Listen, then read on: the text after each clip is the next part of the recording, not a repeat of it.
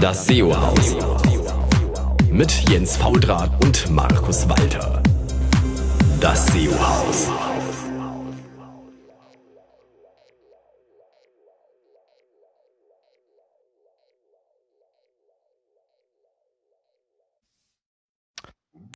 Haus hier im äh, wunderschönen, ähm, nicht ganz sonnigen, aber trotzdem tollen und grünen äh, Berlin ist Jens Fautrat und da drüben im tollen München.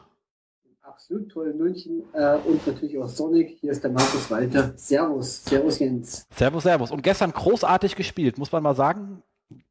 Leider Stimmt. etwas zu knapp, aber trotzdem geil gespielt. Mit Sieg ausgeschieden. Ähm, kann man nichts, kann man kann. Würdig verabschiedet, äh, traurig sind wir trotzdem. Das verstehe ich. Aber das nächste Saison kommt ja. Absolut. Und dann Absolut. sind bei der Menge an Verletzten, muss man sagen, grandiose Leistung. Also, also muss, jetzt, muss sich jetzt keiner kramen.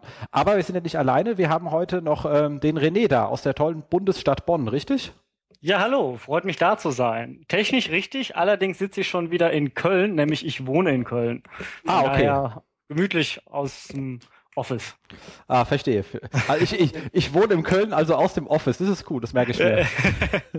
Hallo.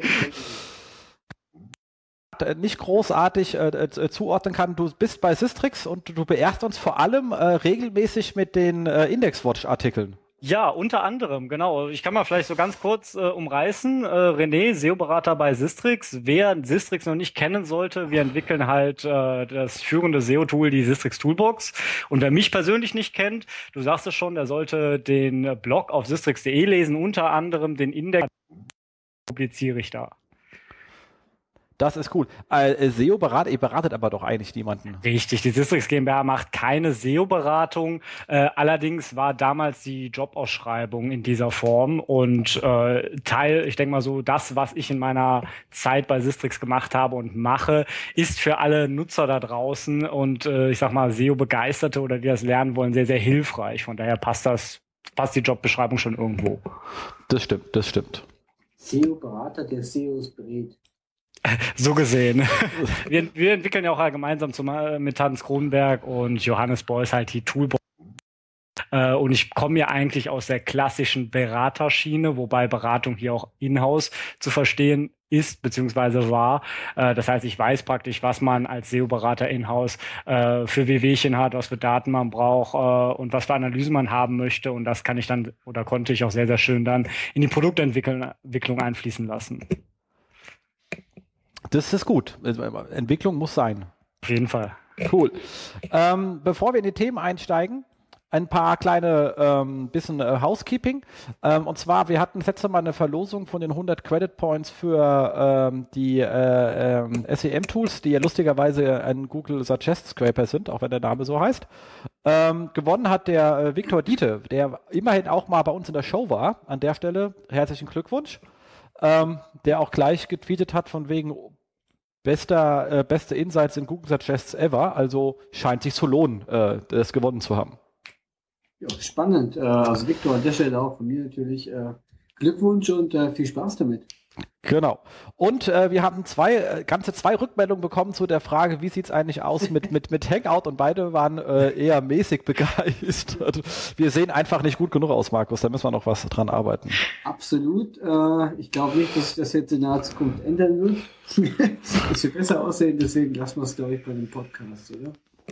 Genau, ansonsten, sobald mal irgendwie, falls mal ein ruhiger Sommer passiert und ich mich da einlese, wie wir die Tonspur rausbekommen, finde ich die Idee trotzdem immer noch ähm, gut.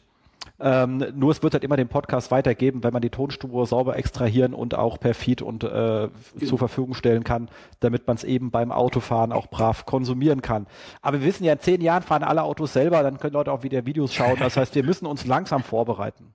Genau. Genau, cool. Ähm, Soweit dazu. Dann würde ich sagen, ähm, ach ja, unser Fokusthema, warum du eigentlich hier bist, ist ähm, äh, das äh, Mobile Get-On. Damit werden wir uns dann nachher etwas genauer auseinandersetzen.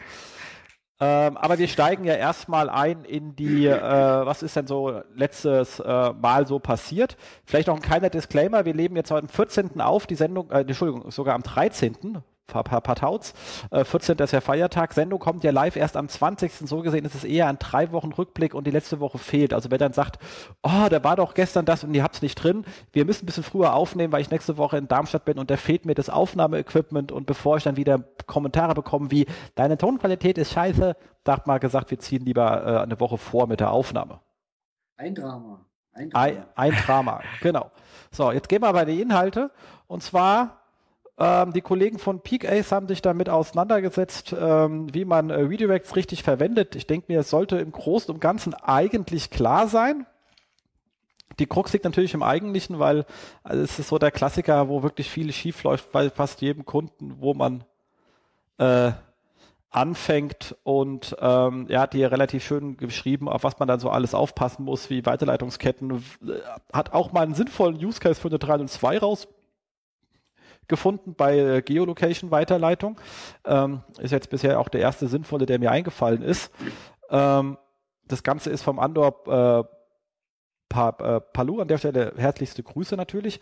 Und ähm, das Einzige, was wir vielleicht noch fehlt, was ähm, eigentlich der Hauptschmerzpunkt ist, ist, dass kaum jemand eine, ein Management-Tool für Weiterleitungen hat und immer in die Technik laufen muss. Also wenn ihr irgendwie euch die Leben als SEO erleichtern wollt, lasst euch, wir haben es auch gemacht damals bei der Telekom, ein Tool bauen, mit dem ihr eure Weiterleitung selber verwalten könnt.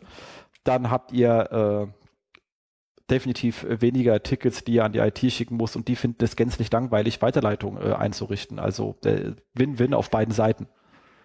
Absolut finden die, die das langweilig und äh, immer monatlich stehen sie auch vor der Tür, zu Recht ja auch, brauchen wir die noch, brauchen wir die noch, brauchen wir die noch, weil sie auch natürlich aufräumen wollen ein bisschen. Ähm, absolut legitim, so ein Tool zu haben. Oder so, so, so ein Ticket für eine 301-Weiterleitung, das bleibt auch gerne mal vier Wochen liegen in der Technik, äh, weil man halt die Wichtigkeit dessen nicht äh, zuordnen kann. Aber dann vier Wochen, kennen wir vielleicht alle, kann das schon ein bisschen spät sein. Definitiv. Genau. Und dabei hilft natürlich auch, sagen wir der Technik ja auch, wir haben es ja ins CMS eingebaut, dass wir gesagt haben, wir machen das Ganze per Modified Header, damit der Scheiß halt nicht in der mhm. HT-Access rumgondelt, weil dann, dann, dann ist auch egal, ob das Ding da steht oder nicht da steht, weil es stört halt einfach keine Sau. Richtig. Also, das, ähm, klar, in die HT-Access sollte man halt einfach keine 5000 Weiterleitungen reinschreiben, außer Leuten ist total egal, wann die Seite geladen wird. Und wem sollte es heute noch egal sein? Das stimmt. Ähm, Markus, du hast auch was Schönes auch von der äh, SEO-Küche mitgebracht. Genau, ich habe was von der SEO-Küche dabei. Äh, da geht es äh, um das Thema Google Analytics. Die Einbindung bei uns in Deutschland äh, ist ja immer ein bisschen ähm, bedenklich. Äh, Google Analytics muss man auf jeden Fall datenschutzkonform einrichten. Das heißt, man muss äh, immer darauf achten, dass es den Opt-out-Hinweis gibt, dass, ähm, dass die IP anonymisiert wird und die SEO-Küche hat hier äh, zwei White Papers äh, verfasst, die man sich downloaden kann. Ähm, Finde ich sehr, sehr gut, sehr, sehr spannend, sehr, sehr übersichtlich, äh, kann man immer mal gebrauchen. Äh, also zum einen äh, das datenschutzkonforme Einbinden von Google Analytics ähm, und äh, ein Leitfaden für Google My Business. Ähm, ist auch mal nicht ganz selbsterklärend. Ähm, genau. Den Link hängen wir in die Show Notes. Äh, könnt ihr euch zwei, zwei PDFs runterladen. Finde ich super. Geil. Ähm, ja, jetzt haben wir etwas, da haben wir schon im Vorfeld etwas kontrovers drüber diskutiert. Und zwar auf Search Engine Land gab es einen längeren äh, Testartikel, wo sich ähm, äh, nette Kollegen unbekannter Art und Weise damit auseinandergesetzt haben, wie weit oder gut ähm, Google jetzt mit ähm, äh, JavaScript und äh, Inhalten klarkommt, äh, vor allem wenn sie den DOM äh, manipulieren ähm, und haben sich im ersten Step damit auseinandergesetzt, ähm, welche Arten von Links Google eigentlich versteht.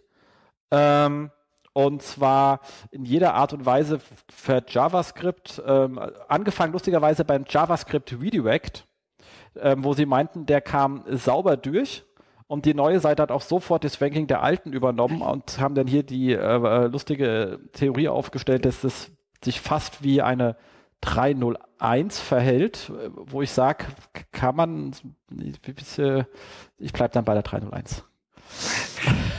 ähm, aber wenn Ihre Testergebnisse stimmen, ist es definitiv etwas, was man dann mal in einem größeren, weil ich meine, es ist jetzt hier auch, ähm, die haben es ja jetzt nicht mit Hunderten getestet, äh, was ich dann in einer längeren Kette äh, von Testverfahren äh, dann nochmal verifiziert haben wollte. Aber es ist zumindest ein Punkt, über den man mal äh, nachdenken kann.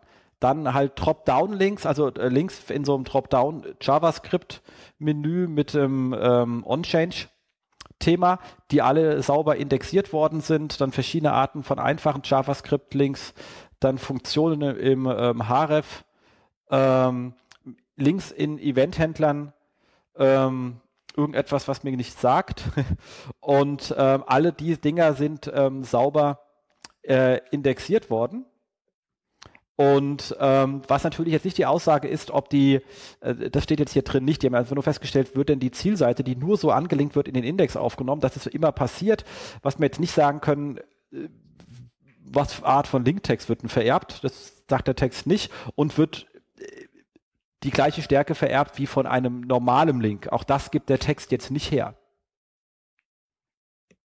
Also, aber die Nutzer kommen an. Also ich meine, wie gesagt, das Problem kennen wir ja alle schon ein bisschen, zumindest wenn wir IVW verpixelt sind. Da hat Google auch immer lustige Links gebaut, die es nicht gab. Das ärgert uns ja auch schon seit eh und je. Ähm, aber offensichtlich kommen die mit sehr viel klar. Was sehr spannend war, war, wenn man Inhalte nachlädt, diese nachgeladenen Inhalte, Textbereiche, teilweise auch von einem externen Skript, die dynamisch reingerendert worden sind, wurden auch indexiert ähm, was ja nicht so ganz der Aussage von Google selber entspricht, wie wir im Vorfeld festgestellt haben. Aber ich glaube, René, du hast das Beispiel mit dem ähm, Discuss-Plugin gehabt, wo durchaus auch teilweise die Inhalte ankommen.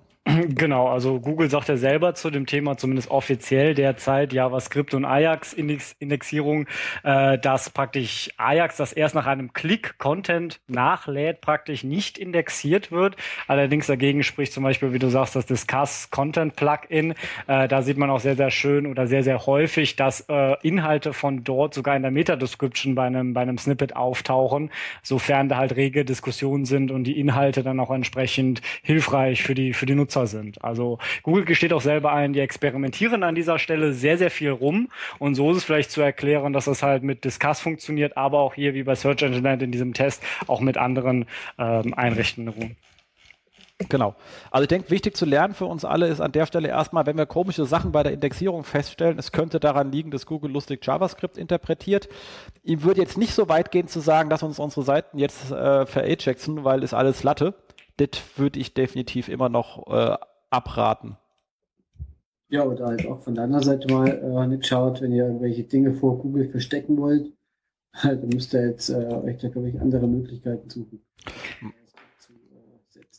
Wobei man, man, man, man darf ja oder man muss ja auch äh, ein bisschen, bisschen verstehen, Indexierung heißt ja nicht gleich Ranking so gesehen. Ne? Also was, was indexiert ist, kann ranken, aber ob jetzt Google da wirklich unterscheidet, okay, das ist Ajax, es wurde nachgeladen, ich nehme mir das jetzt mal, aber ob das wirklich einem, einem guten Ranking jetzt zuträglich ist oder herangezogen wird, das wäre ja dann mal auf ein weiterführender interessanter Test so gesehen. Absolut. Wenn man äh, den Aussagen natürlich äh, wieder von äh, Google vertrauen möchte, äh, die äh, also selber sagen, Content, der äh, vom Anfang an nicht sichtbar ist, kann auch nicht so viel wert sein wie Content, der genau. sichtbar ist. Äh, ja, dahingehend alles ein bisschen widersprüchlich, was Google uns da manchmal mitteilt, aber das ist ja für uns nichts Neues. Genau. Aber zumindest äh, ist es eine sehr spannende Testreihe, die man definitiv mal ähm, gelesen haben sollte.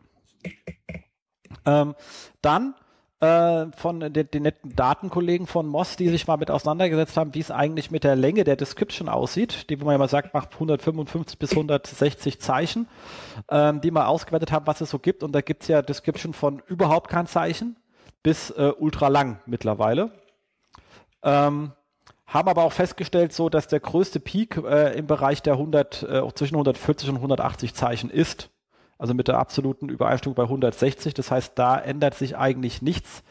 Ähm, aber es gibt durchaus äh, einige Snippets, die äh, bis 300 plus Zeichen gehen. Und dann habe ich halt mal gefragt, wann denn so etwas genau passiert, ähm, dass Snippets länger werden und haben festgestellt, was relativ oft vorkommt, ist, wenn die Sachen mit im Knowledge Graph aufgenommen werden, dass dann auch teilweise wesentlich längere Descriptions mit ähm, ausgegeben werden. Oder aber, wenn die auf der Seite die vermutete Antwort, haben sie es genannt, zu der Frage als Ganzes gefunden haben und dann haben sie es auch als Ganzes äh, hingeklebt, sozusagen. Ähm, was dann wirklich dazu führen kann, dass man sehr lange Description hat. De facto war es bei allen Seiten, die diese langen Descriptions hatten, waren keine langen Descriptions in der Ursprungsseite hinterlegt, sondern hat Google die sich immer selber zusammengeklebt. Also ihr braucht jetzt nicht anfangen, 300 Zeichen reinzuschreiben, das geht nicht. Ja gut, aber man sollte anfangen, seine, seine Inhalte äh, so aufzubereiten, dass man vielleicht irgendwann von Google gutmütig im Knowledge Graph anerkannt und aufgenommen wird. Ja, da kommt zielführend. Und da kommt ziemlich ähm, äh, ziemlich oft äh, kommt da schon auch Wooster Käse rein. Also, was war das letztens? Das, das stimmt. Gehabt? Was war das? Warte mal, Bug. Fett muss man schauen, ob das das Beispiel war. Das war letztens auf irgendeiner so Ach, das war es nicht Bratfett? Muss mal schauen, ob ich das auf die Stelle finde. Ähm,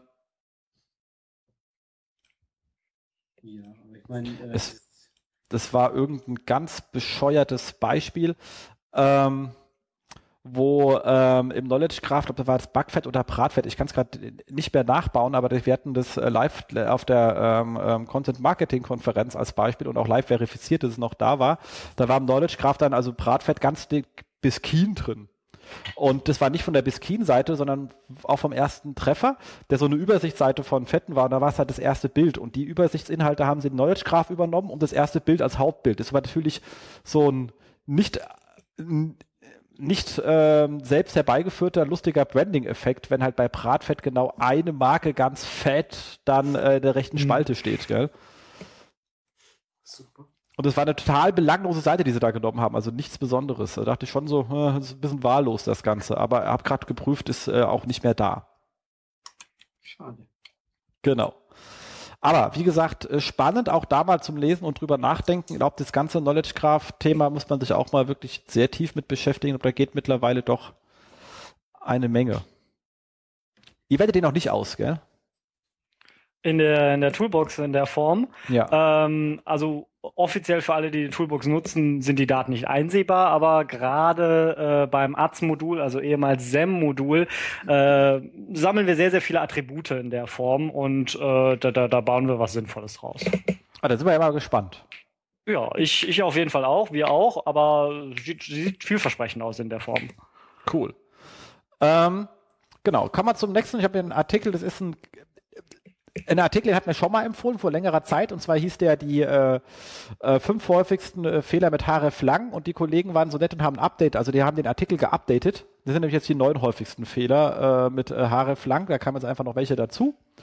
Ähm, wie gesagt, href lang ist auch so ein ähm, ähm, äh, Pain in the Ass ähm, Thema äh, was zu richtigen, äh, wichtigen, äh, absurden Sachen führen kann, wenn man es äh, falsch macht ähm, oder schlicht und ergreifend komplett ignoriert wird äh, und äh, dann auch blöde Effekte hervorruft. Ähm, das hatten sie jetzt neu reingenommen als Fehler Nummer 6 ist die falsche Verwendung von ähm, Xdefault, also vergessen oder falsch eingesetzt. Ja, das Xdefault ist ein bisschen tricky, da äh, muss man sich ein bisschen mit äh, sinnvoll äh, umgehen, sonst äh, hat es wirklich blöde Effekte.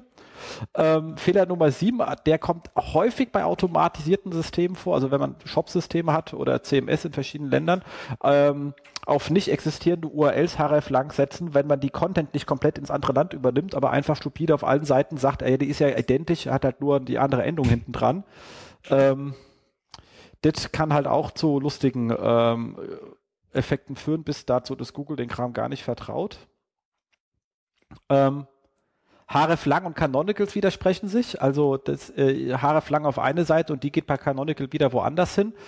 Ähm, auch da natürlich erst die Sachen alle kanonisieren und danach die Kanonik kanonisierten URLs per href lang aufeinander verweisen lassen. Ich ja, will alles. Wo, wobei jetzt, also per se richtig, wobei jetzt nicht mehr. Google hat jetzt auf der SMX Sydney gesagt, äh, dass gut seit einem Monat praktisch äh, href lang äh, wie Canonical-Verweise äh, praktisch be behandelt werden, so gesehen. Das heißt, wenn href lang implementiert ist, ne, schon auf alle Länderdomains, sollte man kein Canonical mehr verwenden, beziehungsweise es ist nicht mehr vonnöten, sagen wir mal so rum.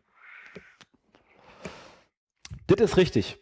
Das äh, habe ich auch gelesen, aber das ändert ja an der Problematik jetzt in diesem Fall. In diesem konkreten Fall nicht. nicht. Da hast du vollkommen recht. Also man sollte halt erst irgendwie, wenn ich äh, alles, was ich kann, erst kanalisieren und danach mit hreflang. Ich kann mir halt dann den selbstreferenzierenden Canonical auf den hreflang-Seiten sparen. Genau, weil was kommt sonst raus? So lustige Sachen wie auf dem englischen Index hat man dann die englische Top-Level-Domain als Ergebnis angezeigt, aber zum Beispiel mit der Meta-Description der spanischen äh, Geschichte, wenn man jetzt Canonical und hreflang versaut hat, so gesehen. Das heißt, Google zeigt die richtige CCL-Tier die auf dem richtigen Suchmarkt an, aber nimmt halt andere Inhalte der, der anders, sag ich mal, äh, ver verwiesenen Domains. Und das genau. sieht natürlich für den Nutzer total Banane aus. Definitiv. Und natürlich neun absoluter äh, Klassiker Haraf Lange Google Webmaster Tools widersprechen sich. Also da Haraf Lang sagt, das ist Deutschland, Webmaster Tools sage ich, ist die ganze Welt und äh, das ist dann auch doof. Vielleicht ein kleiner Einwand an der Stelle, wer das Thema Haare Lang irgendwie spannend findet, da gibt es auch einen super tollen Guide, sowohl von Google, aber auf der ersten oder zweiten organischen Position findet man da äh, so zumindest laut dem Ranking äh, interessante, interessante weiterführende Hilfestellungen. Genau. Und ähm, genau, wie gesagt, du hast ja das, das Statement in Sydney, hast du uns ja auch noch in die Shownotes reingehauen. Genau. Ähm, das äh, verlinkt mir dann auch entsprechend äh, in den äh, Shownotes dann, sobald ich sie geschrieben habe. Genau, und ich glaube, wir hatten schon mal gesagt, als wir diesen Artikel vorgestellt haben, für alle, die das jetzt vorhaben, äh, irgendwie ein halt Tag zu verwenden, unbedingt diesen Artikel lesen. Definitiv. Ähm, dann ist jetzt ja die, der neue Suchanalysebericht da für alle. Endlich. Äh, endlich, genau. Genau, endlich. Ähm, und ähm, unser allerliebster Stefan Walcher hat sich ja dann auf OnPage irgendwie, äh, ist er da jetzt mittlerweile, glaube ich, äh, äh, Haus- und Hof-Redaktionsmensch, Mitarbeiter geworden. Markus, ihr habt bei euch definitiv zu wenig zu tun, wie ich das hier sehe. Jetzt da, genau. ähm, da ist halt ähm, hat er sich sehr, sehr lang mit auseinandergesetzt, was man jetzt alles Schönes machen kann.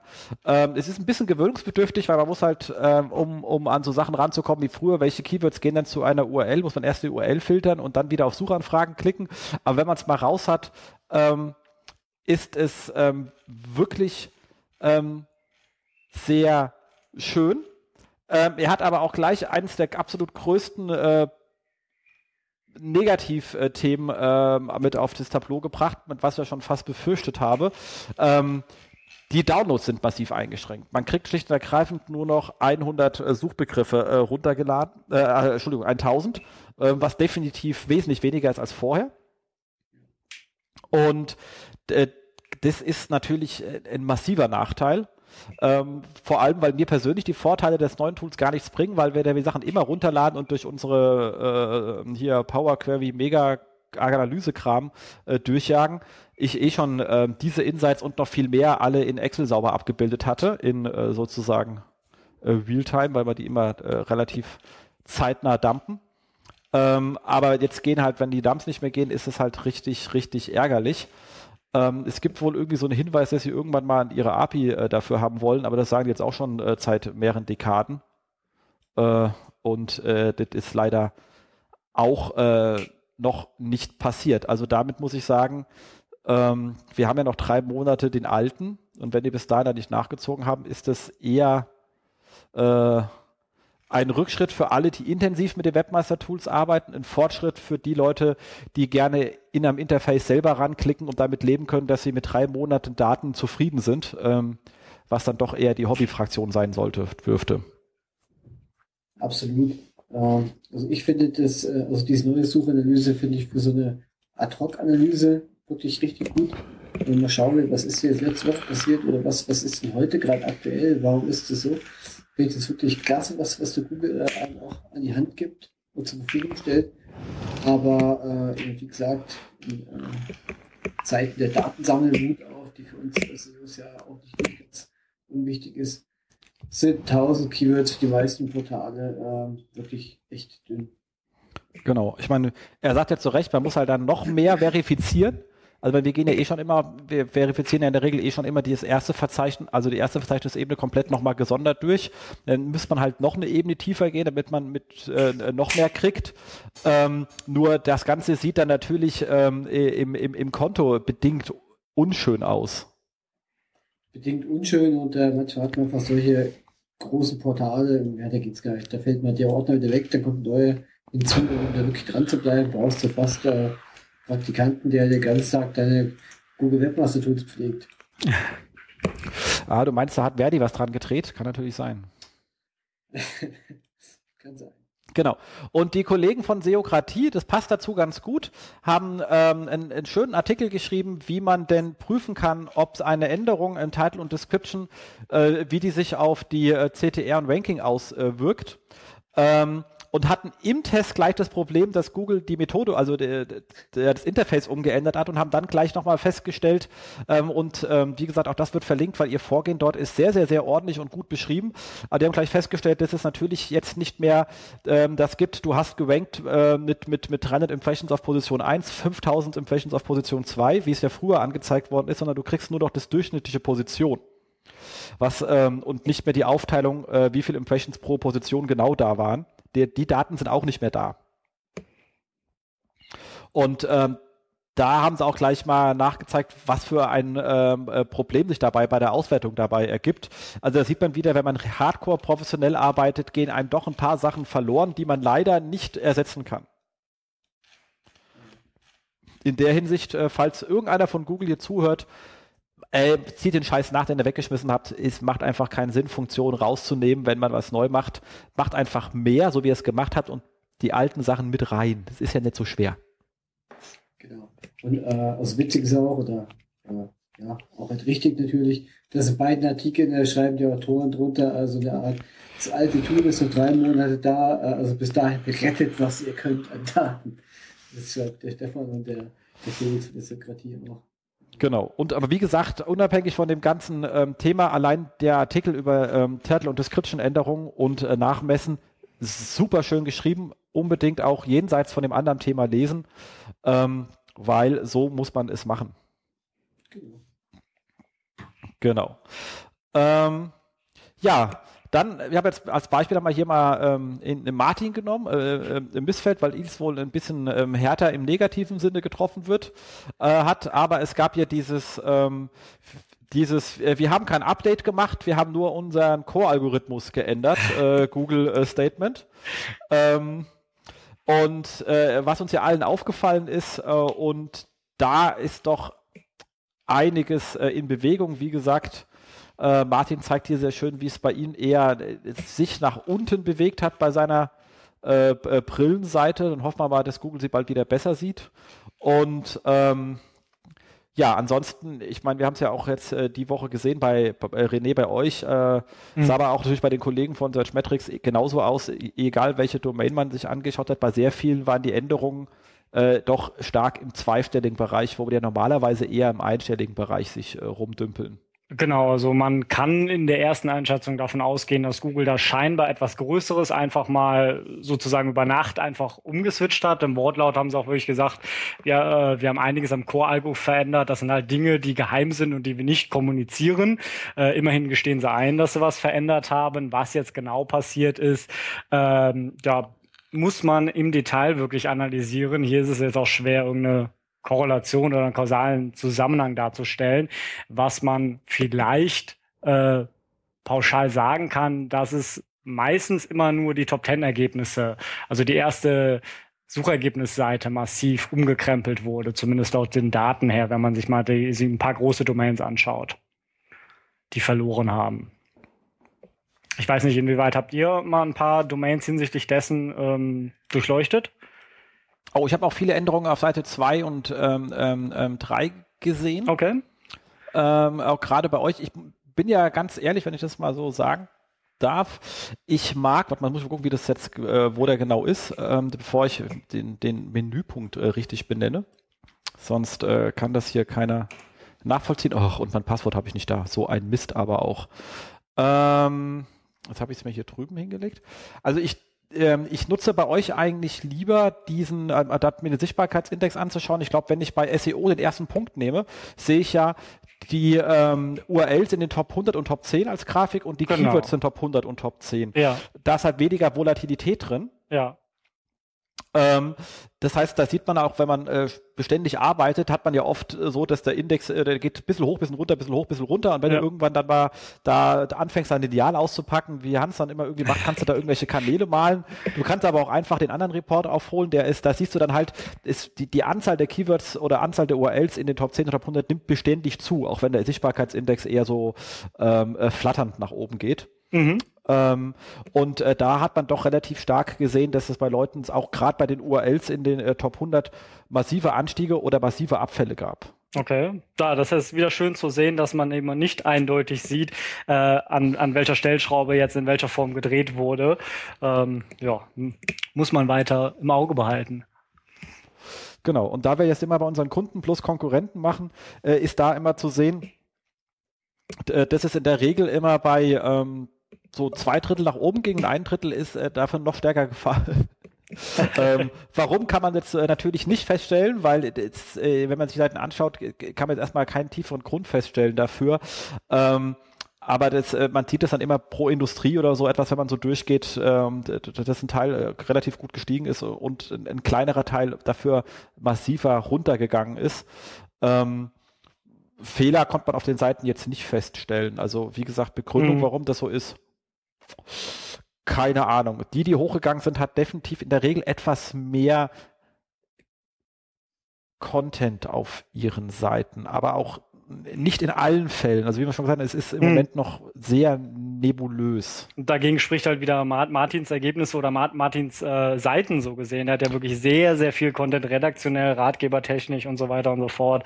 Ähm, informativ sozusagen. Äh, die sind ja alle praktisch wirklich um, um 10, 20, 30 Prozent nach unten gegangen.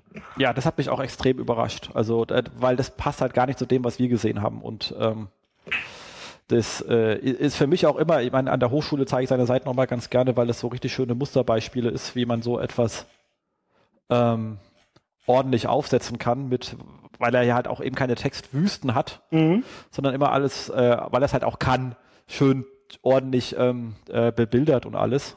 Mhm. Das, das, hat mich dann auch äh, ganz schön erschreckt, dass er da auf der Verliererseite war, weil ich habe schon gedacht, ich hätte es verstanden und dann kam das. genau, ich denke mal, wir müssen einfach mal die nächsten zwei, drei Wochen abwarten, ob, ob Google da jetzt nochmal fein justiert oder ob das jetzt erstmal Status quo ist und die sammeln jetzt erstmal vier, sechs, acht Wochen weiter Daten und justieren dann nach. Äh, aber wie du sagst, noch sehr nebulös die ganze Geschichte. Martin, schreibt er was äh, auch darüber, dass der Traffic äh, stark zurückgeht oder äh, schreibt er nur über die Sichtbarkeit? Nee, der nee. sagt, es hat ihm auch den Traffic ähm, ähm, getroffen. Das kannst du auch relativ schön bei, äh, sehen, wenn du dir, wie gesagt, wieder diesen anderen schönen Report anschaust, dass er auch wirklich ziemlich viele Keywords in den Top 10 auch mit runtergegangen sind. Und das ist dann natürlich dann sofort zu merken in dem Fall. Genau, das hatte ich mir halt bei, bei diesem Beispiel du meinst angeschaut, nur die Ranking-Verteilung und danach prozentualen Absoluten, da war es halt nur Seite 1. Und äh, da hat Martin dann auch moniert, ja, Traffic ist zurückgegangen, natürlich dann auch die Einnahmen spürbar ein bisschen zurückgegangen. Und das wollen wir natürlich alle nicht. Vor allem für Martin nicht. Natürlich nicht. Auf der anderen Seite äh, sehe ich auch, äh, also Domains, die ich betreue, de, äh, also die haben auch knapp ein Drittel Sichtbarkeit verloren.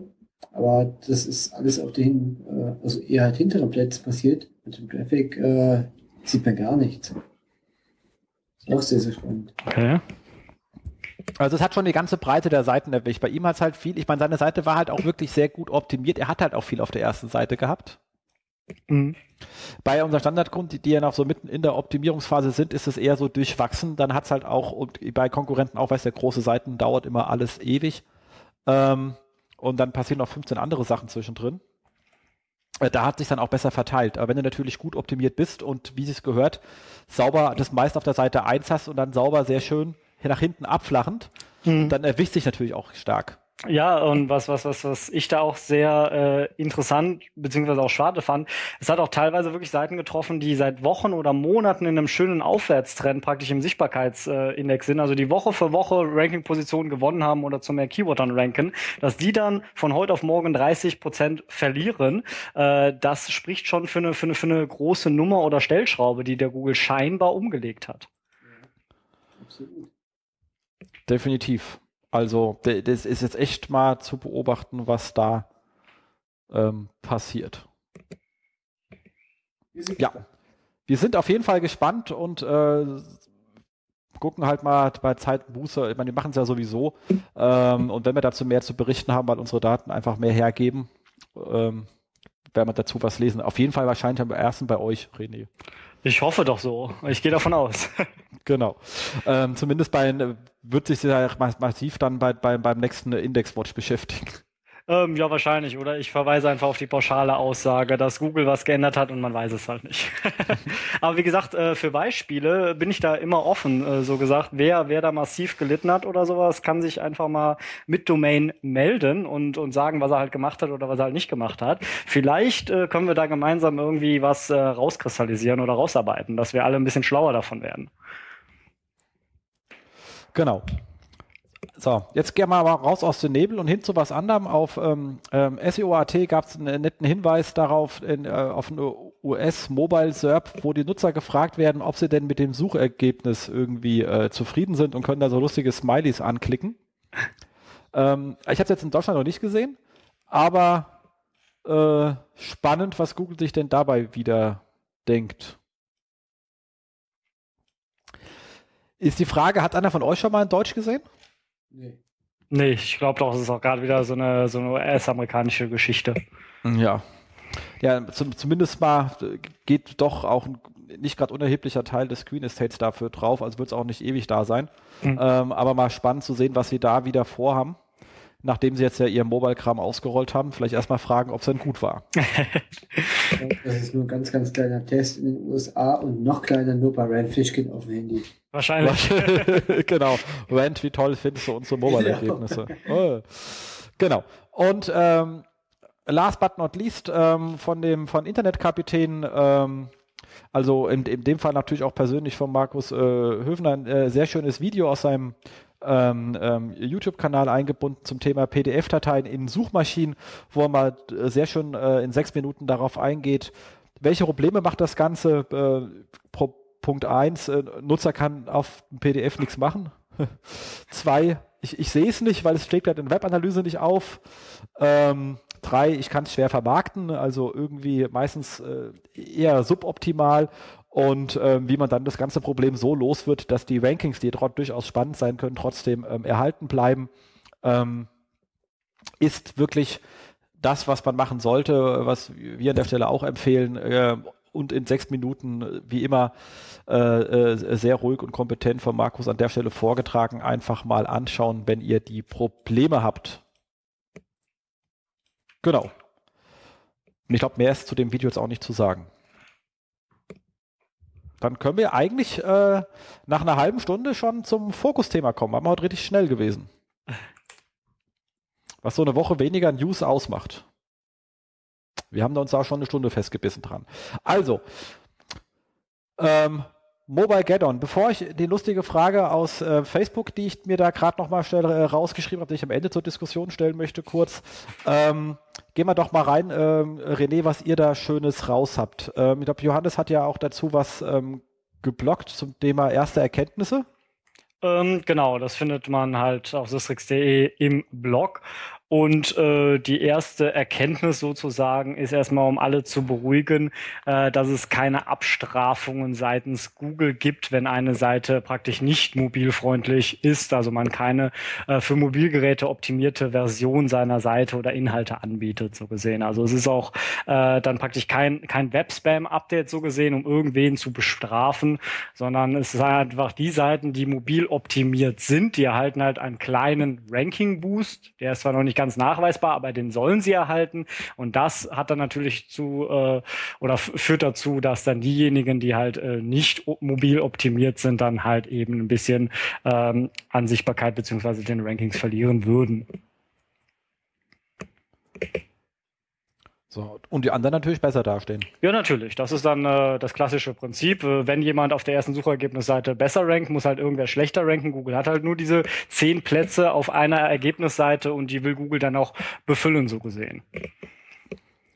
Genau, aber Google hat nicht, und das haben wir ja gerade ja auch ähm, äh, lustige Statements von Gott und der Welt auch außerhalb der SEO-Szene, weil ist ja schon ein Thema, was er bis, bis in die Tagespresse geschafft hat. Ja, unglaublich und auch äh, unglaublich mit, mit, mit welchen teilweise Fehlinformationen es äh, geschafft hat. Also erstmal wurde natürlich der, äh, der Begriff Mobile Geddon sozusagen fast schon äh, SEO-Unwort des Jahres, würde ich mal meinen, ähm, tituliert. Und genau, äh, genau was, was, was das halt oft äh, in der Berichterstattung sowohl bei kleinen äh, Medienzeitschriften als auch teilweise bei großen falsch dargestellt ist, dass Google mit diesem Update wirklich pauschal Webseiten abstraft, die einfach keine mobilgerechte Version ihrer Webseite anbieten. Und dem ist de facto natürlich nicht so. Genau. Und äh, sie sagen auch nicht, du musst responsive sein, weil du kannst ja wählen, wie du deine Mobile-Verträglichkeit äh, hinstellst. Da gibt's ja, ja Grund verschiedene Möglichkeiten. Vollkommen ähm, richtig. Google bietet da praktisch zwei Möglichkeiten an. Google empfiehlt natürlich Responsive Design einzusetzen, also so, dass die Webseite automatisch auf alle Endgeräte, auf alle Geräteklassen und Displaygrößen skaliert. Äh, Google sagt aber auch, wir sind äh, super oder gehen super d'accord damit, wenn du halt eine eigenständige Seite, das kann eine ganze Domain sein oder es kann eine Subdomain sein, ähm, bereitstellst, auf denen dann für Mobilgeräte optimierte HTML-Dateien äh, zur Verfügung stehen.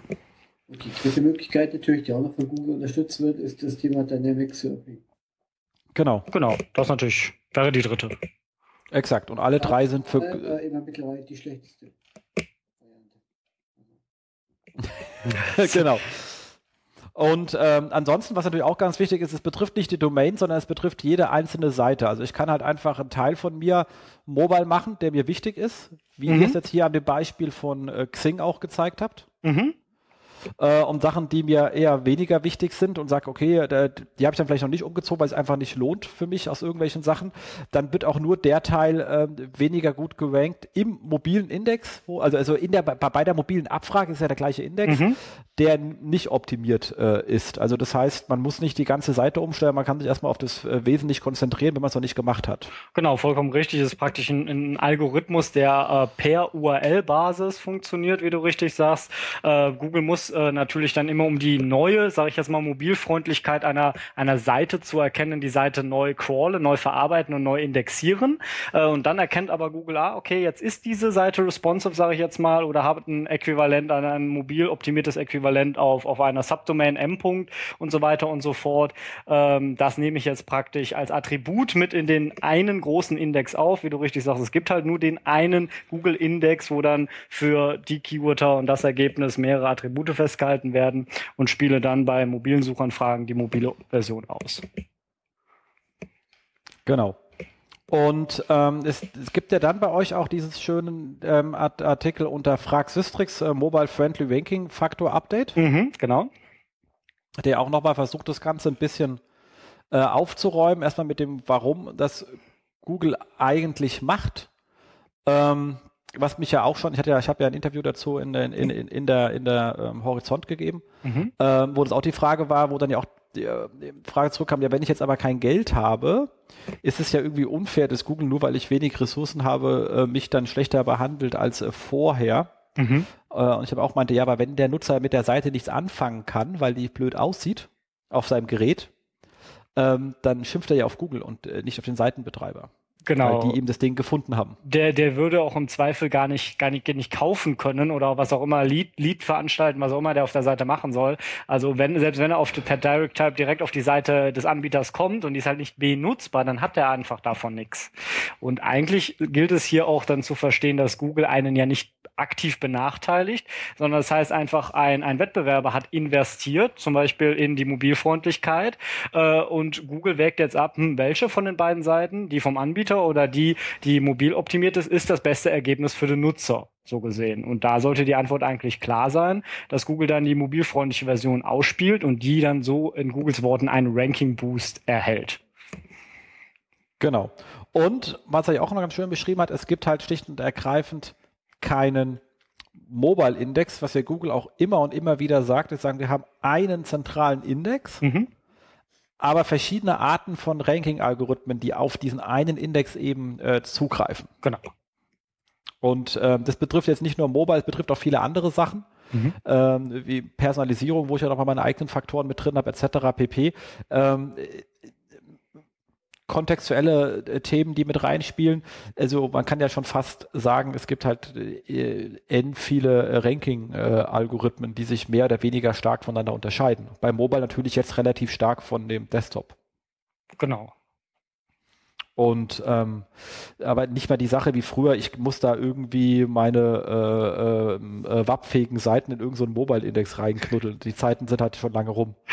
Äh, genau, in, in der Regel sollte man sich auch immer überlegen, äh, ähm, macht das Sinn, beziehungsweise habe ich überhaupt mobilen Traffic und wenn ja, was, was will dieser mobile Traffic überhaupt machen? Wie du auch richtig sagst, wenn man ein kleines Budget hat, kann man sich ja selber überlegen, äh, dass man nicht den ganzen Bestellprozess mobil optimiert, ne? wenn, wenn, wenn, wenn irgendwie Leute äh, mobil kein, kein Boot oder Flugzeug kaufen wollen, sage ich jetzt mal, oder ein BMW konfigurieren wollen in der Ausstattung, dass ich dann halt nur die, die äh, Unternehmensseiten und die informativen Seiten entsprechend für die Nutzer aufbereite. Genau, wobei das ja eh ein Riesenproblem ist, das, äh, das ist ja sehr, sehr spannend dass du dann zwar eine mobil optimierte Seite hast, was ja relativ häufig ist, und dann gehst du in den Bestellprozess rein und dann hast du da ein kaum zu bedienendes irgendetwas. Gut, das ist, das ist aber irgendwo dann auch wieder ein ganz, ganz anderes Problem, die ja viele Webseiten haben, äh, wo man, glaube ich, so, so einen eigenen Podcast draus machen kann, äh, aber vollkommen richtig. Genau, aber ich glaube, die, die, die ähm, Warenkorb-Optimierung ist im Mobile halt nochmal, also ist sowieso ein sehr wichtiges Thema, aber da wird es extrem wichtig, weil jedes scheiß Feld, was man ausfüllen muss mit dieser blöden Kack der Tastatur, ist halt äh, äh Pain in the Ass. Also ich glaube, da ist ähm, da sollte man sich wirklich intensivst mit auseinandersetzen, wenn man da was hat. Oder man bietet einfach für bestehende Customer, wie es Amazon macht, halt die One-Click-Buy-Lösung an, dass man auch mal versehentlich irgendwie eine Xbox kaufen kann, nur wenn man auf der mobilen Version surft. Äh, alles möglich, alles schon passiert. Ähm, kann man machen, ist halt immer die Frage, wie, wie zuträglich ist das? Ruckzuck kommt die Post und du hast fünf Xbox. Äh, interessant genau. interessant äh, äh, bei, bei dieser Mobile-Geschichte fand ich aber äh, zumindest äh, laut Aussage von Gary Illis, auch auf der SMX Sydney jetzt gerade, äh, der Herr ist Webmaster Trends Analyst, der meinte, dass Brands von diesem Mobile-Update teilweise aktiv geschützt wurden. Und er brachte als Beispiel an, selbst wenn Amazon jetzt nicht mobilfreundlich wäre, würden die Landingpages, sprich Produkte von Amazon trotzdem auf Mobilgeräten sehr gut rankend dargestellt werden. Das ist natürlich jetzt Raum für Interpretationen und natürlich auch für Aussagen wie, hm, das ist jetzt aber blöd und warum machen die das, was soll denn das und so weiter und so fort. Ähm, Finde ich aber mal eine, eine interessante Sache.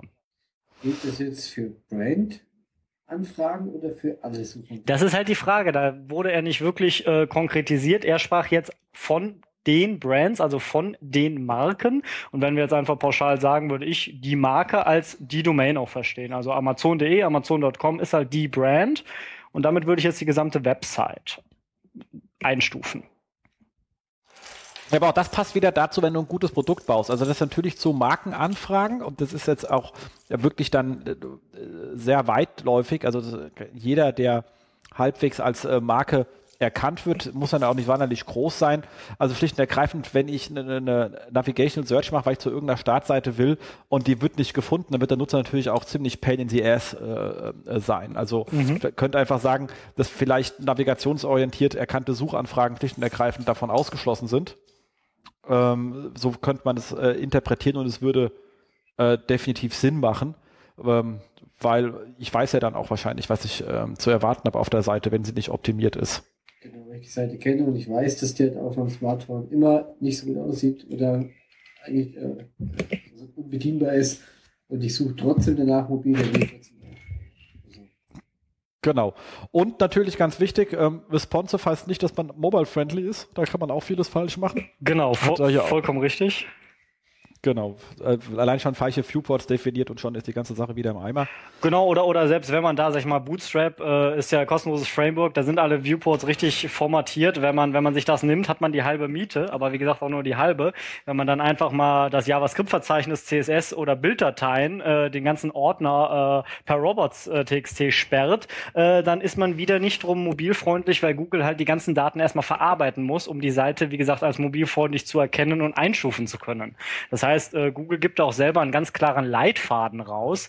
Der Gag dabei, diesen Leit, dieser Leitfaden wurde sogar schon Mitte 2013, also vor zwei Jahren, vor knapp anderthalb, zwei Jahren, äh, seitens Google rausgegeben. Und er umfasst eigentlich nur sieben Punkte, unter anderem einfach nicht JavaScript, CSS und Bilddateien blockieren, was erstaunlich viele Leute machen, weil das irgendwie so eine Angewohnheit irgendwie fast schon aus den 2000er Jahren ist, einfach mal äh, alles, was nicht HTML und PHP ist oder was in anderen Ordner liegt als im Root irgendwie zu disallowen. Also in der Robots.txt sozusagen. Stimmt, Klassiker, da hast du absolut recht. Ähm, und ansonsten helfen natürlich die Webmaster-Tools äh, weiter, weil die ja auch äh, umfangreiche Hinweise geben, wo was nicht stimmt. Genau, die geben dann natürlich detailliert Auskunft, die, die nehmen wirklich auch die, diesen Leitfaden an und sagen, pass auf, du blockierst hier Inhalte oder du hast nicht abrufbare Inhalte oder du hast eine fehlerhafte Weiterleitung oder du hast halt äh, für mobile Seiten keinen korrekten 404-Fehler. Ne? Das verwirrt Leute auch, wenn die dann, äh, wenn auf den Suchergebnisseiten steht, ja, pass auf, du kommst hier mit einem Deep Link direkt zu dem Artikel, landest dann aber auf der Startseite des mobilen mobilen Internetauftritts, sogenannter äh, mobiler Soft 404-Fehler, äh, ist natürlich für den Nutzer auch nicht cool und sowas erkennt Google auch schon und das sollte man dann auch tunlichst vermeiden. Definitiv, wobei natürlich die Startseite am besten vermarktet ist.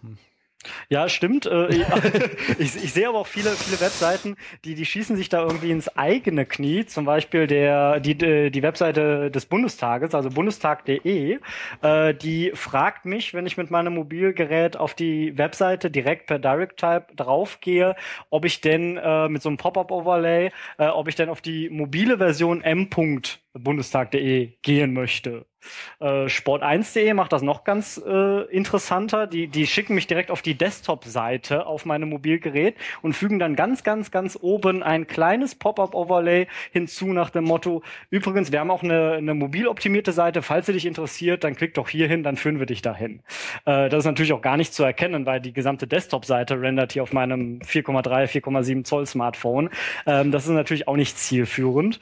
Interessant an dieser Stelle ist allerdings, ähm, dass Google sagt, sagt, so soll man es nicht machen. Allerdings haben diese Webseiten jetzt in den mobilen Rankings auch aufgrund dieser Fehlstellung, nenne ich es jetzt mal, oder Fehlkonfiguration, noch nicht an Rankings oder Sichtbarkeit verloren. Das heißt, ja, ich sehe es gerade, habe es mir gerade aufgerufen. Genau. Also Bundestag ist leicht schlechter im Mobile und Sport 1 ist leicht besser im Mobile. Gut, aber, aber wie gesagt, das keine Signifikanz. Also ist nicht so, dass es heißt wie bei wieder nix. Und da ist halt dann die Frage, ob Google jetzt erstmal ähm, das sagt, pass auf, das ist State of the Art, äh, so soll es sein und jetzt nach und nach ähm, ähm, hier weitere Updates ausspielt. Wobei der Gag dabei ist, auch wieder auf der SMX Sydney, die hat äh, derzeit sehr, sehr viele interessante Quellen rausgegeben, hieß es auch wieder, ähm, dass wir in Zukunft mit äh, sogenannten Mobile Updates, also mit Updates oder Data Refreshes für diesen Algo, beziehungsweise Updates in der Form für diesen Algo ähm, rechnen müssen. Und da kann es dann eben sein, dass Google dann nach und nach all diese ähm, falschen Konfigurationen dann doch in irgendeiner Form ahndet. Beziehungsweise nicht ahndet, sondern einfach sieht, okay, wenn es neun Seiten gibt, die es besser machen als die zehnte Seite, dann haben die, die neun halt einen Boost und eine andere, die auf der zweiten Suchergebnisseite was besser macht, die kommt dann anstelle der falsch konfigurierten auch auf die erste Suchergebnisseite. Genau. Gibt's trotzdem, habt ihr irgendjemanden festgestellt, der so richtig gut profitiert hat im, im Mobile-Bereich? Ähm, das ist jetzt äh, immer so die Frage. Man, man, man kann jetzt sagen, äh, die, die Huffington Post hat richtig gut profitiert, äh, wobei das ist äh, wäre so eine so, so eine halb falsche, halb wahre Aussage. Die haben halt einfach die ganze Geschichte umgezogen. Äh, ähm, das heißt, wenn man wenn man sich jetzt anschaut, wer hat zum Stichtag des Mobile Updates drastisch verloren oder drastisch gewonnen, findet man halt die Huffington Post und die HuffPost. Also als Verlierer Huffington Post und als Gewinner HuffPost. Und äh, da kann man jetzt sagen, Google hat hier irgendwen irgendwie abgestraft. Das, das macht Google ja in der Form gar nicht bei diesem Update. Ähm, hier war es einfach so, die haben sich da aktiv scheinbar entschieden, pass auf, äh, wir möchten alle mobile Nutzer nicht auf die Huffington Post Domain schicken, sondern auf die Domain HuffPost, haben praktisch die Domain HuffPost als ihre mobil optimierte Webseite deklariert. Das ist äh, auch Google legitim, das erkennt der Googlebot und äh, praktisch in dem Sinne werden dann auch die mobilen Rankings einfach von der einen Domain auf die andere übertragen, so gesehen. Macht Sinn. Auf jeden Fall, es, macht halt nur Sinn. Aber hier auch wieder, da kann man da nicht pauschal sagen, äh, dass Google hier äh, groß Gewinner ähm, rausholt oder ich sag jetzt mal äh, irgendwen gar aktiv abstar äh, abstraft. Wobei es gibt natürlich auch Gewinner, ganz viele redaktionelle Geschichten, zum Beispiel ähm, Fokus und so weiter und so fort, haben leicht zugelegt, zumindest laut den aktuellen Daten. Wobei bei Focus.de wundert mich persönlich, zumindest ich auf meinem, meinem Smartphone bekomme beim allerersten Aufruf von Focus.de auch ein wirklich fieses Pop-up-Overlay, was sagt, pass auf, du bist hier, ähm, wir haben eine mobile Version, möchtest du da hingehen? Wenn ich dann sage ja, komme ich auf die mobile Version von Focus.de und dann sagen sie nochmal, hey, pass auf, wir haben sogar eine App, eine Android-App, willst du die nicht runterladen? Und oh, äh, das ist doppelt witzig, weil ich benutze ein Windows-Phone. Das heißt, ich kann mit der App noch nicht mal was anfangen. Ähm, oh. Genau. Äh, das widerspricht sich auch wiederum. Also laut Daten, klar, haben sie gewonnen, aber das äh, sagt zei oder zeigt wahrscheinlich auch wieder, dass Google hier noch nicht ganz hart oder ganz scharf die eigenen Vorgaben gewichtet so gesehen. Weil ich glaube schon, dass sie das in irgendeiner Form erkennen könnten oder erkennen sollten. Ich glaube auch, dass sie noch äh, auch halt äh, also die von den großen Playern, äh, die Leute, die haben da wirklich noch extrem Nachholbedarf. Äh, für viele ist diese Sache mit dem Mobile, dem App und Desktop und der ganze Zusammenhang immer noch Neuland, muss man wirklich sagen. Ähm, und wenn ich ähm, mit meinem Smartphone auf eine Seite komme, Werte korrekt auf die mobile Version schon umgeleitet, dann kommt noch ein Pop-up, mhm. was sagt, das ist die mobile Version, möchtest du da bleiben? Ich bin mit dem Smartphone drauf, das ist auch einfach nur nervig. Also das, wenn man, wenn man jetzt gutmütig ist, sagt man, das ist noch die harmlose äh, Geschichte dabei. Es gibt auch Webseiten, äh, wenn man sie mobil aus den Suchergebnissen aufruft, Google zeigt noch die, die, den mobilen Treffer an, also suggeriert dem Nutzer, pass auf, du landest hier ja. für dein Gerät optimiert auf einer, auf einer, auf einer Seite. Äh, dann sagt die Seite aber, äh, pass auf, äh, ich kann dir den, den Inhalt nicht ausspielen, aber wir haben eine sehr, sehr coole App. Das heißt, du musst die App runterladen, um die mobilen Inhalte der, der Webseite konsumieren zu können. Und äh, das ist praktisch auch so ein Ding, den äh, das Google äh, sagt, das geht gar nicht. Das nennt, äh, es werden glaube ich App Download Interstitials genannt. Das heißt, den Nutzer dazu zwingen, äh, eine App runterzuladen, um, um äh, die mobilen Inhalte zu konsumieren. Ähm, die Seite rankt aber nach wie vor auch, äh, oder viele dieser Webseiten ranken nach wie vor auch noch.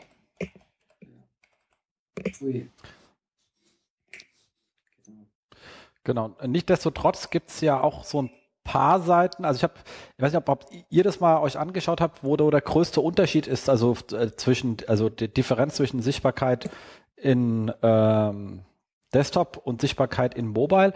Also den größten Unterschied, den ich jetzt gefunden hatte, war beim Kunden von uns, deswegen sage ich jetzt auch nicht, wer es ist, mhm. äh, wo es doch ähm, gut 20 Prozent war mhm. nach dem Update. Also vorher war es gleich, danach waren es 20 Prozent mehr im Mobile. Mhm. Das ist richtig stark nach oben gegangen nach dem Update. Ähm, man hat sonst sowas wie bei Amazon, die, die im Mobile jetzt so, so roundabout 10% mehr haben. Ähm, oder Bild, die auf jeden Fall et, et, so bei 12, 13% mehr ähm, im, im, im Mobile ähm, äh, liegen. Ähm, aber so, so, so eine Liste der, wer hat den größten Unterschied zwischen und sowohl weiß ich was, Top, Top 5 plus als Top 5 minus oder so, wäre ja auch mal spannend. Ähm, ja, äh, also so, so, du, du willst jetzt auch so Gewinner- oder Verliererlisten raus? Nee, nee, ähm, das meine ich nicht, sondern wirklich die Top 5 Domains, sagen wir mal, Sichtbarkeit muss sowieso irgendwie bei roundabout 5 oder 10 liegen, sonst ist da ja, ja. statistisch wie kann es nicht da, die bei der Größe ein, ein, den, den, größten Unterschied zwischen Desktop und Mobile haben. Ach so, äh, die gibt es natürlich. Ähm da gibt es ein paar Beispiele. In der Regel ist es halt so, da wo es große Unterschiede zwischen Desktop-Sichtbarkeitsindex und Mobile-Sichtbarkeitsindex äh, bei Domains gibt, liegt einfach daran, dass äh, Google hier die sogenannten Fehler oder Fehlkonfigurationen stärker geahndet hat. Und Fehlkonfigurationen sind halt die ganzen Geschichten, die wir gerade als Beispiele genannt haben oder die Google in seinem Leitfaden schon 2013 kommuniziert hat. Ähm, so ist zum Beispiel, glaube ich, die Domain Stadt Stadtplan.net betroffen. Hier werden einfach Unterseiten ähm, äh, auf die mobile Startseite weitergeleitet. Das heißt, wenn ihr mobil irgendwie nach Inhalten von Stadtplan.net sucht, vielleicht einfach mal mit der Site-Abfrage, das funktioniert auch äh, ganz gut auf dem Smartphone und dann da einfach auf den Deep Link klickt, landet ihr auf der Startseite äh, des mobilen Internetsauftritts. Das ist natürlich nicht zielführend, weil ihr euch freut, irgendwie den, den Artikel lesen zu können und landet dann auf der Startseite. Das heißt, die Domain hat dann natürlich mobil massiv verloren. Und Webseiten, die halt äh, ähm, für Mobilseiten spezifische 404-Fehler, so nennt das Google selber haben, verlieren entsprechend auch. Ähm, das heißt, äh, Google auf den Suchergebnisseiten wird eine URL suggeriert, die dann aber wie bei Stadtplannetz zum Beispiel einfach falsch weiterleitet oder gar nicht weiterleitet, sondern einfach sagt, ach sorry, die Seite gibt es in der Konfiguration auf M. zum Beispiel gar nicht. Ah, ja, ja, ja, ja. Ich ja. das Ganze auch schon mal äh, also andersrum gesehen, dass es äh, also Domains gibt, die in Mobile extrem gut ranken, aber Desktop gar nicht. Okay. Also da so eine Schere äh, ist. Also das ist eine Frage jetzt. Ach so, ähm, das wäre interessant. Das haben wir jetzt in der Form nicht Das gesehen oder zumindest nicht in, in die Auswertung mit reingenommen, sage ich jetzt mal Welche so. Webseiten gibt es, wo da äh, einfach eine sehr, sehr große Spanne ist äh, in dem Bereich. Also wo Wobei das würde, würde das viel Sinn machen? Äh, so, so.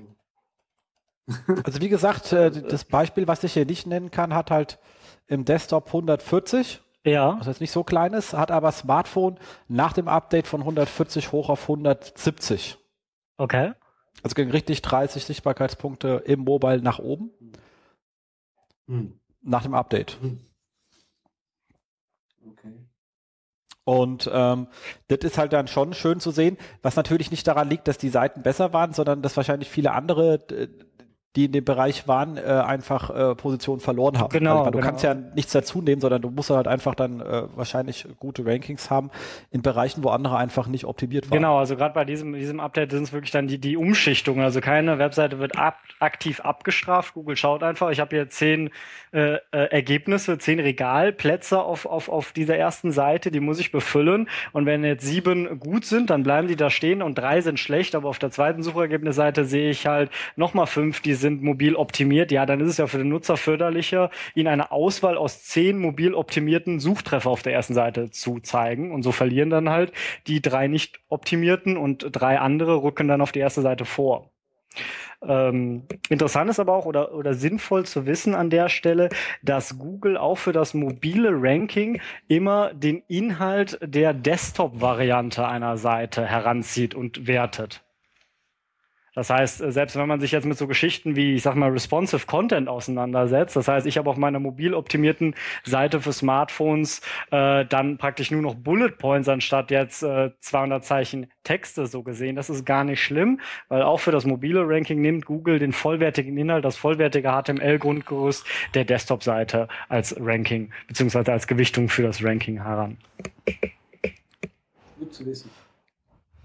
Genau. Das ergibt einem ja ganz neue Möglichkeiten. Wenn man ein bisschen äh, böse denken möchte. Ähm, Jetzt. Genau, aber wie gesagt, ähm, ist ein spannendes Update und aber ist wie gesagt, wie du schon sagst, man muss, man hat hier nicht diese äh, Panda-Pinguin-Problematik, dass man dann wieder bis zum nächsten Update warten muss, bis ich, äh, wenn man was gearbeitet hat, sondern es ist im Realtime, sobald die URL responsive ist und Google sie, also beziehungsweise mobile optimiert ist und Google sie crawlt und erkennt es, wird sie auch wieder auf den alten Stand kommen. Genau, das wäre jetzt meine nächste Frage gewesen. Ähm, habt ihr da schon äh, also sowas sehen können, dass äh, praktisch äh, zum Update hin vielleicht die Seite äh, auch noch nicht mobil verfügbar war oder mobil optimiert war und jetzt im Laufe der Zeit nachgezogen wurde bis jetzt? Habt ihr es da schon gesehen, dass sich da ganze Domains äh, oder Domainbereiche äh, eben entsprechend erholt haben?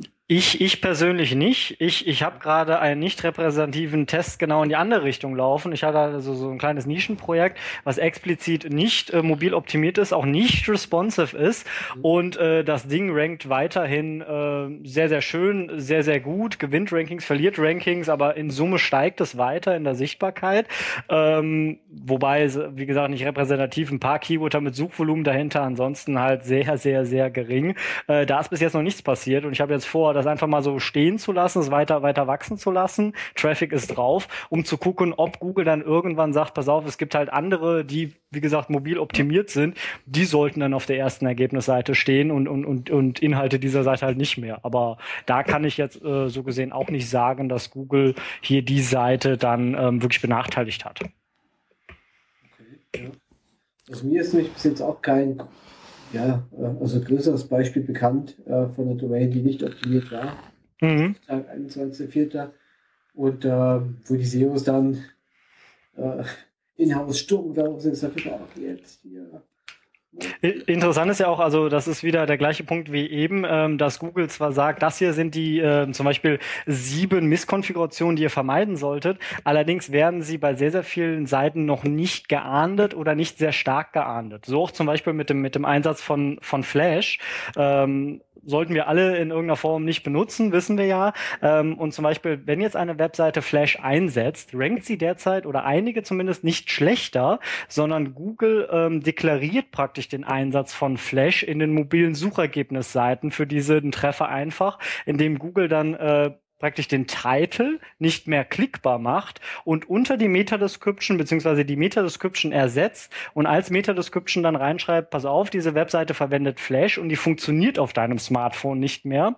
Und dann unter diese Meta-Description praktisch so eine Art Zeitlink packt, äh, der sagt trotzdem versuchen. Das heißt, Google erschwert in erster Linie erstmal den Aufruf dieser, dieses Suchtreffers, weil die Webseite Flash äh, verwendet. Der Titel ist halt nicht klickbar. Ähm, allerdings rankt die Seite oder beziehungsweise das äh, entsprechende Beispiel halt immer noch auf der, auf der ersten Suchergebnisseite. Ich glaube, also ich konnte es gerade reproduzieren, wenn ihr einfach auf dem Smartphone Teneriffa äh, den, den Urlaubsort sucht, dann sollte das zumindest auf dem iPhone entsprechend schön dargestellt werden, dass Google halt einen Treffer äh, wirklich sehr, sehr schön hervorhebt, sage ich jetzt mal, im negativen Sinne und sagt, pass auf, der funktioniert bei dir nicht, willst du es aber trotzdem versuchen.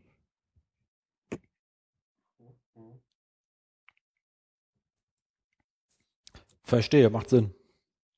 Und hier ist dann halt die Frage, wenn man sowas beobachtet, ob dann Google jetzt wirklich in einer Woche, in einem Monat, in einem Jahr hingeht und sagt, pass auf, die Webseite hat sich bis jetzt nicht gerührt, da hat sich nichts verändert, äh, die nehmen wir jetzt komplett raus, weil ich glaube, für Google ist es nicht sonderlich schwer, äh, andere gute Inhalte an, an dieser Stelle dann zu setzen, dass diese Webseite dann äh, im Ranking verlieren würde, so gesehen. Aber das bleibt abzuwarten. Das wäre die logische Konsequenz natürlich von der Geschichte.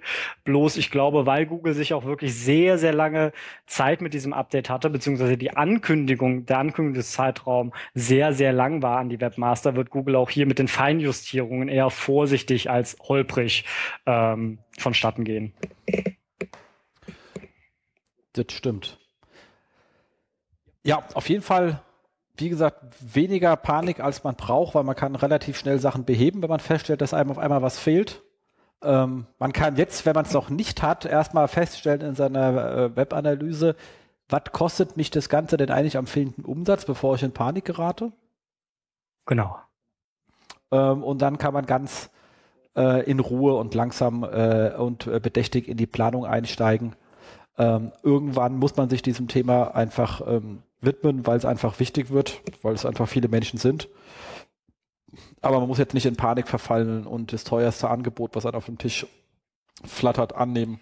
Genau, man muss sich einfach verinnerlichen, Webseiten bekommen halt wirklich keinen Malus durch Google. Es unter, unterliegen keiner Abstrafung, wenn sie nicht mobilfreundlich sind. Man hat äh, in der Regel noch alle Zeit der Welt, würde ich mal äh, meinen, sich mit dem Thema zu befassen, wie du richtig sagst, wenn man das angehen möchte, wenn man hier investieren möchte, was natürlich zukunftsträchtig und nachhaltig ist, ähm, kann man sich Zeit lassen, Angebote evaluieren und dann selber entscheiden. Nehme ich jetzt die ganze Domain inklusive Bestellprozess, nur die wichtigen Seiten und dann dann äh, wirklich nach seinen persönlichen Gutdünken ähm, die Sachen entsprechend umsetzen. Genau. Da hat man also das, das, bringt auf jeden Fall äh, mehr, weil es gibt jetzt im Moment ja auch äh, wilde, lustige äh, E-Mails, Spams und sonstigen Kram von Leuten, die oh. einen sagen, oh, deine Webseite ist nicht optimiert. Ja, unglaublich. Man, man, man und Google straft dich ab. Also was, genau. allein was wir da schon für uns kriegen, wo ich immer denke, welcher Depp schickt mir sowas? Naja. Man, man kann sich auch mal die Google AdWords Anzeigen anschauen und dann die Landing Pages dahinter. Also wenn man gerade so nach äh, Mobile SEO, äh, Mobile Update und all diese ganzen Begrifflichkeiten sucht, die sind meistens dann auch äh, sehr, sehr fies. Und wenn, wenn man sich die Landing Page anguckt, man sei gewarnt, warnt und man hat keinen keinen keinen Blocker drin, dann kriegt man das Ganze dann auch im Display-Netzwerk und auf Facebook und so weiter und so fort um die Ohren geschlagen. Äh, das heißt, äh, praktisch aus dieser, aus dieser, dieser Panikmache ist dann kein Entkommen mehr so gesehen. Und das ist natürlich für, für Unbedarfte oder Uninformierte sehr, sehr blöde. Und darum war es dann auch, sage ich jetzt mal, ein kleines Ärgernis, zumindest für, für uns aus der Branche, dass halt die Berichterstattung so ins, ins, ins falsche Licht, sage ich jetzt mal, gerückt wurde. Definitiv. Aber wir hofften, ihr konnten da ein bisschen aufklären. Ihr habt ja auch schon viel Arbeit der Aufklärung da äh, betrieben und konnten jetzt so ein bisschen für Beruhigung sorgen. Genau, aber ich denke mal, bei Fragen kann man dann auch äh, einfach in die Comments äh, vom Podcast äh, sich einbringen. Da würden wir dann natürlich Rede und Antwort stehen. Definitiv. Absolut, richtig. Genau. Guter Hinweis. Ja, was man vielleicht ähm, abschließend sagen sollte zu so einem Update. Äh, also ich persönlich finde, dass es von äh, Google absolut äh, ein Schritt in die absolut richtige Richtung ist. Ich finde das hervorragend. Ähm, und ich glaube wirklich, einige Leute hat es einfach einmal wachgerüttelt und gesagt, okay, hier kommt was, da muss ich halt doch meine Seiten äh, auch mal für mobile Endgeräte äh, optimieren. Das finde ich ist in der heutigen Zeit, ähm, äh, ja, also sollte es eigentlich jeder von, von sich aus machen, dass das Ganze jetzt ein bisschen von Google getrieben wird. Ja, ist halt so, aber ich finde, es ist ein Schritt in die richtige Richtung. Genau. Ja, persönliches, persö wenn ich einen persönlichen Wunsch an Google äußern würde, dass sie in irgendeiner Form noch die Schriftgröße be berücksichtigen.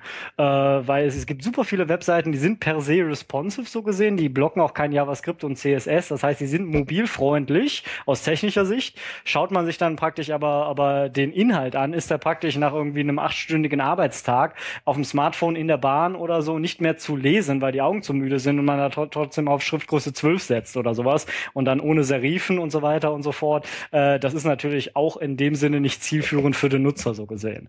Das heißt, äh, vielleicht bin ich da auch selber verwöhnt, äh, aber da würde ich mir halt wünschen, viele Webseiten skalieren das dann auch richtig. Man kann ja einfach mal zum Beispiel bundestag.de und golem.de vergleichen. Äh, da sieht man eigentlich sehr, sehr schön auf dem Smartphone, was ich da eigentlich meine, eigentlich von einfach von der von der von der Lese ähm, von der Lesequalität her. Werden wir berücksichtigen. Sehr schön. Aber ich glaube, Mindestgrößen haben die für die Schrift, die sie haben muss, oder? Ähm, aber die ist nicht so arg groß. Ja, die ist nicht so arg groß, aber man, man, man muss ja auch immer, immer, immer an, die, an die Nutzer denken, gerade, wann informiert man sich auf dem, auf dem Smartphone so gesehen, irgendwie immer zwischen Pausen, immer unterwegs. Äh, man, man liegt halt nicht irgendwie acht Stunden auf, auf der Couch oder äh, in, den, in den wenigsten Fällen. Und dann sollte man auch die, die Umstände, in denen sich diese, diese Menschen befinden, berücksichtigen. Und ich finde es dann einfach nur ärgerlich, wenn ich die Information will und dann wirklich trotzdem noch, obwohl sie responsive ist, mit Pinch to Zoom, also in den, in den den Inhalt mir aktiv vergrößern muss, damit ich ihn auf, äh, auf, einer, auf einer responsive Webseite dann konsumieren kann. Finde ich immer ein bisschen, ein bisschen störend. Stimmt, stimmt. Ja. Und wir werden ja auch alle älter, da können wir einen kleinen Schritt Ja, wahrscheinlich, ich würde es sogar eher darauf, äh, darauf ziehen und äh, da werde ich halt immer dran erinnert und das möchte ich dann eben damit auch vermeiden. Das heißt, wenn Google da aktiv eingreift, äh, bin ich sehr dankbar. Genau. Cool. Ähm, ich denke, das ist auch ein gutes Schlusswort. Kommen wir zum äh, vier Wochen Ausblick, was an Konferenzen steht. Da haben wir jetzt gar nichts da, äh, weil mir ist jetzt auch nichts Sinnvolles eingefallen. Fällt euch spontan noch irgendwas ein? Also ich habe eigentlich nichts auf dem Radar. Ist halt Sommer, gell? Für Konferenzen steht ja, steht ja derzeit äh, nichts an, so gesehen. Genau. Hier und da mal wieder ein Stammtisch, so gesehen. Der letzte war gerade erst. Äh, ich glaube, ihr macht doch einen, oder? In Darmstadt, Umgebung oder ja. so. Genau, wir, stimmt, stimmt, du hast recht. Ja. Muss mal gucken, was das eigentlich ist. Äh, da hast du mich ja gut. Äh, ich bin ja nächste Woche wieder. Wenn ich in Berlin bin, habe ich Darmstadt nicht im Kopf umgedreht. Das ist immer so bei diesen ganzen ähm, ähm, äh, Wechseln geht mir das manchmal ähm, unter. Aber du hast recht, am 21. Mai. Oh. Äh, im, äh, im Weststadtcafé. Ich verlinke dann entsprechend die, die, die Gruppe einfach und äh, wer Lust und Zeit und Muße hat, äh, haben sich schon äh, einige spannende Menschen äh, angemeldet. Äh, natürlich auch äh, Thomas der Mintnich an der Stelle auch äh, der ewige Seopader herzlich gegrüßt. Ähm, und äh, genau, das ist auf jeden Fall. Genau, ansonsten zur Zeit, also zur zeitlichen Überbrückung bis zu den nächsten Konferenzen kommen auch nochmal Stammtische in Köln und Bonn. Kann ich schon mal vorweg prognostizieren, so gesehen. Das heißt, wenn das eher ein Einzugsgebiet für irgendwen ist, sind die auch herzlich eingeladen. Oder aber, wenn man uns von Sistrix oder mich jetzt direkt persönlich mal kennenlernen möchte oder jetzt sagt, Mensch, der René, was ist das für einer, dem möchte ich mal persönlich die Meinung geigen, immer gerne auf den Stammtischen vorbeischauen. Ihr habt ja auch Stammtisch mit Vorträgen, oder? Äh, das haben wir jetzt zum allerersten Mal äh, in Bonn gemacht. Genau. Wir äh, fanden das ein sehr, sehr gutes Konzept. Das haben wir bei sehr, sehr vielen anderen Stammtischen erleben durften in den letzten äh, Monaten und Jahren. Haben das jetzt das erste Mal versucht. Das ist ganz gut angelaufen und ähm, werden das jetzt wahrscheinlich auch so weiterführen. Das heißt, auch der nächste Stammtisch, wenn ich in die Zukunft blicke, in Bonn bei Sistrix, praktisch im Sistrix-Plex in unserem neuen Gebäude, äh, wird dann auch mit, mit, mit Vorträgen sein. Ja, wir machen das ja klassisch bayerisch mit Bier. Ja, ja, das gibt's danach so gesehen. Also erst die Informationen und die und die sachlichen Konversationen dann mit Bier so gesehen. Ja, wir gehen immer direkt zum Bier über. Also, wir sind da ja, haben es ja sehr an, äh, an, der, an dem bayerischen Stammtisch Vorbild orientiert. Gut, das, das ist dann beim Stammtisch in Köln wieder der Fall. ja. Kommt gut an, ne? ja, ja. Genau. Ähm, ansonsten, ähm, SEO-Jobs haben jetzt auch nichts Besonderes, äh, aber, äh, also keinen spezifischen, aber ein Hinweis, falls äh, mich äh, Fabian angeschrieben hat, darauf hingewiesen hat. Ähm, es gibt äh, natürlich vom Fabian unter ähm, SEO Day ähm, jetzt eine ähm, Jobsuche für SEOs, äh, schön mit äh, Google Map, wie sie es gehört, und äh, lustigen Einträgen, äh, wo, wo man dann überall als SEO äh, arbeiten kann, auch äh, jenseits von Köln, mit einigen ähm, Stellen, die da offen sind. Äh, ich flink's einfach mal an, äh, kann man einfach mal so anschauen. Guck mal, selbst die Kollegen von Tomorrow Focus suchen einen neuen äh, SEO-Manager. Wer soll es denn kaum glauben, äh, wenn ich mich hier so durchscrolle. Ähm, wo wirklich äh, alle Stellen drauf sind. Ich verlinke es einfach mal und ähm, genau, könnt ihr euch ja mal anschauen. Genau. Und dann würde ich sagen, sind wir eigentlich auch weitestgehend äh, am Ende. Kommentare, gerade vor allem äh, zu, zum Mobile-Thema, immer gerne genommen, wie auch immer Bewertungen auf iTunes. Ich kann es leider, dort gar nicht mehr antworten, weil ich äh, mittlerweile ja auf äh, Android bin und jetzt komme ich auf dieses komische iTunes gar nicht mehr äh, drauf, weil ich das für mich nicht äh, in, installiert, weil ich es jetzt nicht mehr brauche, weil ich meine Podcasts jetzt woanders äh, herbeziehe. Ähm, äh, trotzdem hoffe ich, dass ihr da uns nicht kommentiert, äh, Themenvorschläge, Gästvorschläge wie immer auch gerne in die Comments. Ähm, das freut uns dann sehr. Genau. Und äh, damit, glaube ich, sind wir auch am Ende, oder? Genau, ich glaube, was uns heute noch äh, für das, äh, also das heutige Thema äh, natürlich interessiert, wurdet ihr in irgendeiner Art und Weise betroffen von dem Update, von dem mobilen Update? Äh, Hat es euch erwischt? Ähm, habt ihr gewonnen?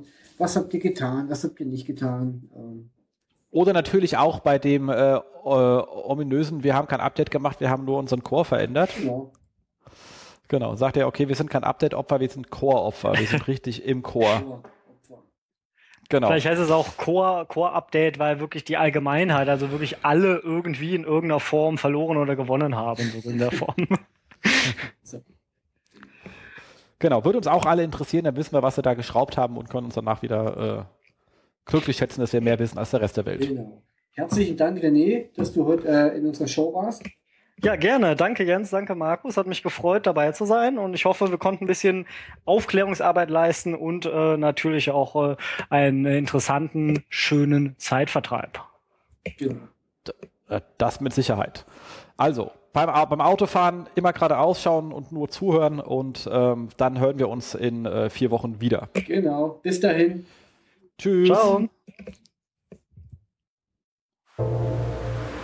Das SEO-Haus mit Jens Faudrat und Markus Walter. Das SEO-Haus.